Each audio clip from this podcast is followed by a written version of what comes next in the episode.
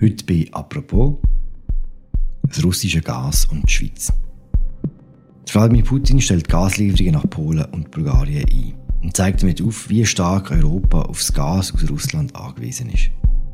Heute gehen wir bei «Apropos» der Frage nach, was ein Stopp der russischen Gaslieferungen für die Schweiz bedeuten würde und warum wir vielleicht bald alle im Schwimmbecken der Bade frieren.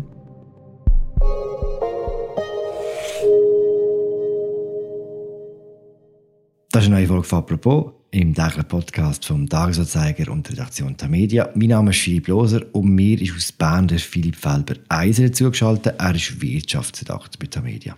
Salut Philipp. Salut Philipp. Philipp, mit was heizst du daheim? Mit Gas, leider, in der jetzigen Situation. du bist aber eine Minderheit, oder? In der Schweiz sagen nicht sehr viele Leute mit Gas heizen. Also zuerst muss man festhalten, so ganz wenige Haushalte heizen das schon nicht mit Gas. Es sind etwa um die 20 Prozent von Haushalten, die, die das noch machen. Aber gerade die Industrie und auch der Dienstleistungssektor braucht halt Gas. Insgesamt brauchen wir 15 Prozent von unserem Energiebedarf kommt, kommt aus Gas ähm, in der Schweiz. Mhm. Und kommt dazu, ohne Gas in Europa wird auch die Situation auf dem Strommarkt prekärer werden. Mhm. Du hast gesagt, leider heizt du mit Gas. Spürst du das jetzt direkt bei deiner Rechnung? Ja, ohne, ohne dass ich jetzt kann sagen es ist 30% mehr oder so. Ähm, es ist ja immer ein bisschen schwierig zu vergleichen, weil allenfalls ist letztes Jahr wärmer oder kälter und, und so. Aber äh, als ich drauf geschaut habe, bin ich doch einigermaßen verschrocken, wie, wie viel Geld das mir das kostet. Du hast gesagt, das Gas wird vor allem eben als Strom eingesetzt in der Industrie. Kann man das ein bisschen genau sagen? Wo überall braucht es Gas in der Industrie? Genau, also es wird zum Teil also für Strom genutzt in der Industrie, ähm, es wird auch für andere Produktionsprozesse wird es gebraucht. Etwa ein bisschen mehr als ein Drittel vom Gasverbrauch in der Schweiz wird von der Industrie ähm, verursacht, etwa 40 Prozent in den Haushalten und der Rest ist Dienstleistungssektor und in anderen Gebieten. Mhm. Und was hat denn der Strom genau mit Gas zu tun in der Schweiz? Gas ist, ist sehr wichtig für Stromnetz in Europa. 18 Prozent vom Strom wo letztes Jahr in Europa produziert worden ist, ist aus Gas entstanden. Das ist nach Kernkraft die zweitgrößte Energiequelle. Zum Vergleich, Solar hat gerade mal 5% ausgemacht. Entsprechend wichtig ist, dass man, dass man genug Gas hat, weil Ausfall von diesen Kraftwerken wird das Stromnetz noch instabiler machen, als es heute schon ist. Und das trifft uns dann direkt, weil, weil wir sehr viel Strom müssen importieren müssen, gerade im Winter. Und gleichzeitig sind wir direkt verhängt mit dem europäischen Stromnetz. Und wenn es dort Probleme gibt, weg zum Beispiel über Stabilität, hat das direkte und schnelle Auswirkungen auf, auf unser Stromnetz. Kann man denn sagen, wie viel russisches Gas in der Schweiz eingesetzt wird? Ja, das kann man sagen. Da gibt es Zahlen vom Gasverband. Die, die neuesten Zahlen, übrigens danke Balthasar Glättli für den Hinweis, sagen, dass es zu 43 Prozent ähm, russisches Gas war im 2021. Im 2020 waren es noch 47 Prozent. Das hat jetzt aber nichts damit zu tun, dass man irgendwie vorgesorgt hätte im 2021. Hat man ja nicht können voraussehen dass es zu dieser Situation kommt. Mhm. Das heißt im Umkehrschluss, wenn jetzt der Putin würde entscheiden, nicht mehr zu liefern, würde es die Hälfte vom Gas fehlen. Ja, das kann man, kann man so sagen im Moment, ja. Mhm. Und was würde das bedeuten denn? Konkret? Klar ist, der Gaspreis würde nochmal steigen. Das ist, ist ziemlich, ziemlich klar. Es kommt auch ein bisschen darauf an, wenn das, das wird passieren Das Positive ist, im Moment wird es wärmer. Das heißt, wir brauchen viel weniger Gas, vor allem zum, zum Heizen. Und auch in Europa brauchen wir deutlich weniger Gas im, im Sommer. Gleichzeitig gibt es in Europa Gasspeicher, die eine gewisse Zeit überbrücken können. Die sind, so, zum Beispiel jetzt die deutschen Gasspeicher hat man sogar können, ähm, füllen oder ist am Füllen jetzt während dem Krieg, was ja eigentlich auch noch ziemlich erstaunlich ist. Kritisch würde es dann im Winter werden, wenn man wieder mehr Gas bräuchte. Und falls es tatsächlich zu wenig Gas hätte, da muss man sagen, hängt extrem davon ab, was noch alles passiert bis dorthin. Das kann man jetzt nicht irgendwie sagen, das passiert oder das passiert nicht. Dann würde aber ein Notfallplan vom Bundesamt für wirtschaftliche Landesversorgung greifen. Mhm. Und wie sieht denn der Notfallplan aus?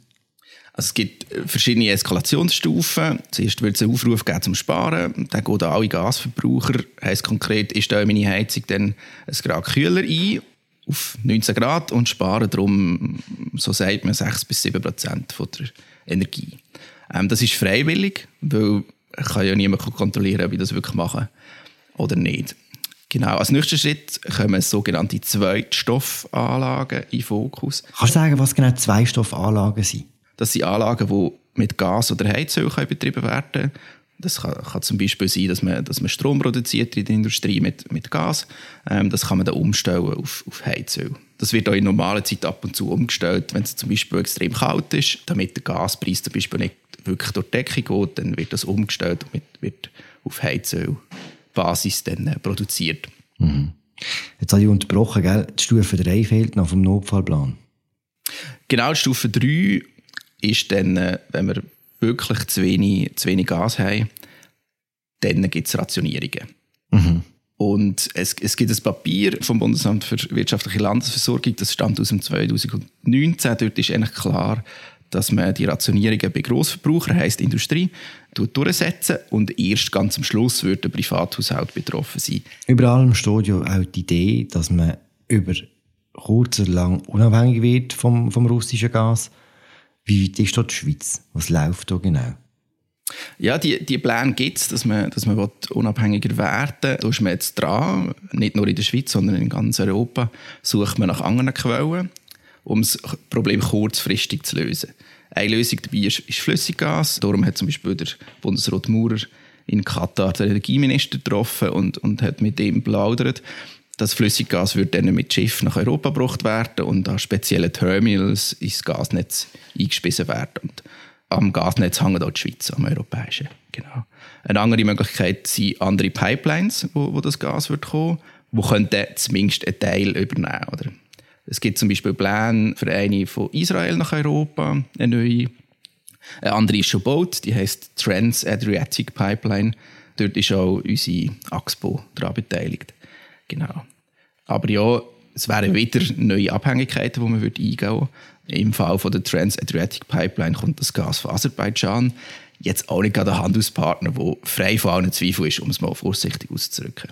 Und mhm. das Gleiche gilt ja auch für Katar. Ja, der die Energieministerin Simonetta Sommaruga hat, hat schon ein bisschen andere Pläne, dass man am Schluss halt wirklich weniger so fossile Energieträger braucht, oder, im Ganzen? Genau, langfristig ist das der Hebel, dass man wegkommt von Gas oder von fossilen Energieträgern überhaupt. Gasheizung ersetzt in der Industrie, wo, wo immer möglich Gas ersetzt oder den Verbrauch weiter reduziert oder zum Beispiel umstellt auf Biogas, Power to Gas nützt, also dass man überschüssigen Strom im Sommer, wo, wo produziert wird, zu Gas verarbeitet, um es dann später zu brauchen. Hm.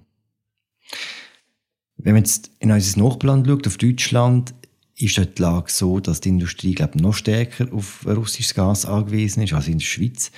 Und wenn man dort kein Gas mehr hat aus Russland, das Bruttoinlandprodukt um 5% sinken würde, sagt die Bundesbank. Das wäre eine Rezession, oder? Genau, also eine kleine Präzisierung, die Rechnung ist nicht nur mit, mit Gas, sondern auch einfach Energie, russische Energie allgemein, also auch Öl. Dann wäre der Einbruch um, um 5%, das würde eine Rezession bedeuten. Und da es ja die grösste Volkswirtschaft ist in Europa, wird es uns treffen. Da kommen wir nicht drum herum, das ist klar. In der Schweiz hat die Konjunkturforschungsstelle von der ETH das Gleiche ausgerechnet. Und es zum Schluss gekommen, dass das Wachstum verlangsamt würde. Von 3 mhm. auf 1 Prozent. Wir würden also viel Geld verlieren, aber jetzt nicht in eine Rezession schlittern, wie es in Deutschland prognostiziert wäre. Das heißt, wenn man ehrlich ist, muss man einfach sagen, entweder nimmt man die Energie aus Russland oder man nimmt in Kauf, dass es einem wirtschaftlich schlechter geht? Kurzfristig ist das, äh, ist das so, ja. Wir hoffen, dass man das bis nächsten Winter einigermaßen kann, kann handeln, das Problem. Aber äh, da kann man eigentlich nur hoffen, dass, dass das nicht vorher eintrifft. Genau. Mhm. Es gibt auch schon in der Schweiz Leute, die äh, aktiv etwas gegen das unternehmen. In Schlieren zum Beispiel wird äh, die Bade nicht mehr mit Gas geheizt. Ist, das, ist das mehr Symbolik? Das ist ein bisschen schwierig zu sagen. Also im ersten Moment ist es, also auch die Begründung von Schlieren ist, sehr weniger Gas, um den Putin nicht zu unterstützen. Ob es etwas bringt, es ist klar, das stoppt jetzt nicht den Krieg in der Ukraine, das ist klar. Aber ja, jedes bisschen Gas, das wir weniger nutzen oder verbrauchen, ist eigentlich gut. Das heißt, im Moment fließt so weniger Geld nach Russland, immerhin. Das tut ihm wahrscheinlich nicht wahnsinnig weh, wenn ich meine Heizung ein bisschen abstelle. Aber es geht eigentlich ja um mehr, weil in einem Szenario, wo Russland den Gashahn zumacht, gibt es ja auch keinen Hebel mehr für uns, um im Putin weh zu tun, weil wir weniger Gas brauchen. dann geht es viel mehr darum, dass wir ein Interesse daran haben, möglichst schlau mit den vorhandenen Ressourcen umzugehen. Das heisst, deine Wohnung bleibt jetzt kalt?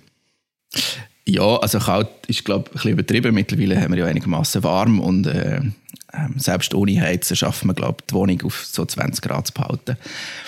Aber es wäre tatsächlich ein Anfang, weniger Ressourcen zu brauchen. Es geht ja auch darum, weniger CO2 zu produzieren. Das ist ja nicht nur das Problem von Gas, oder, sondern ein grundsätzliches Thema, wo, wo man muss angehen muss. Und, und vielleicht müssten sich halt Häuslebesitzer oder auch Vermieter fragen, ob jetzt nicht der richtige Zeitpunkt wäre, sagen wir mal, jetzt endlich der richtige Zeitpunkt wäre, die Gasheizungen zu ersetzen. Am besten vielleicht nicht mit der Ölheizung, aber dass man hier vorwärts macht. Und mhm. dann, äh, wie gesagt, es geht nicht nur um die, um die kurzfristige Abhängigkeit von Russland, sondern eben eigentlich auch darum, um die Abhängigkeit von fossiler Energie zu bremsen. Dann hoffen wir, dass die Vermieter zulässt. Äh, danke für das Gespräch, Philipp. Merci. Das war die aktuelle Folge von «Apropos». Danke fürs Zuhören. Wir hören uns morgen wieder. Ciao zusammen.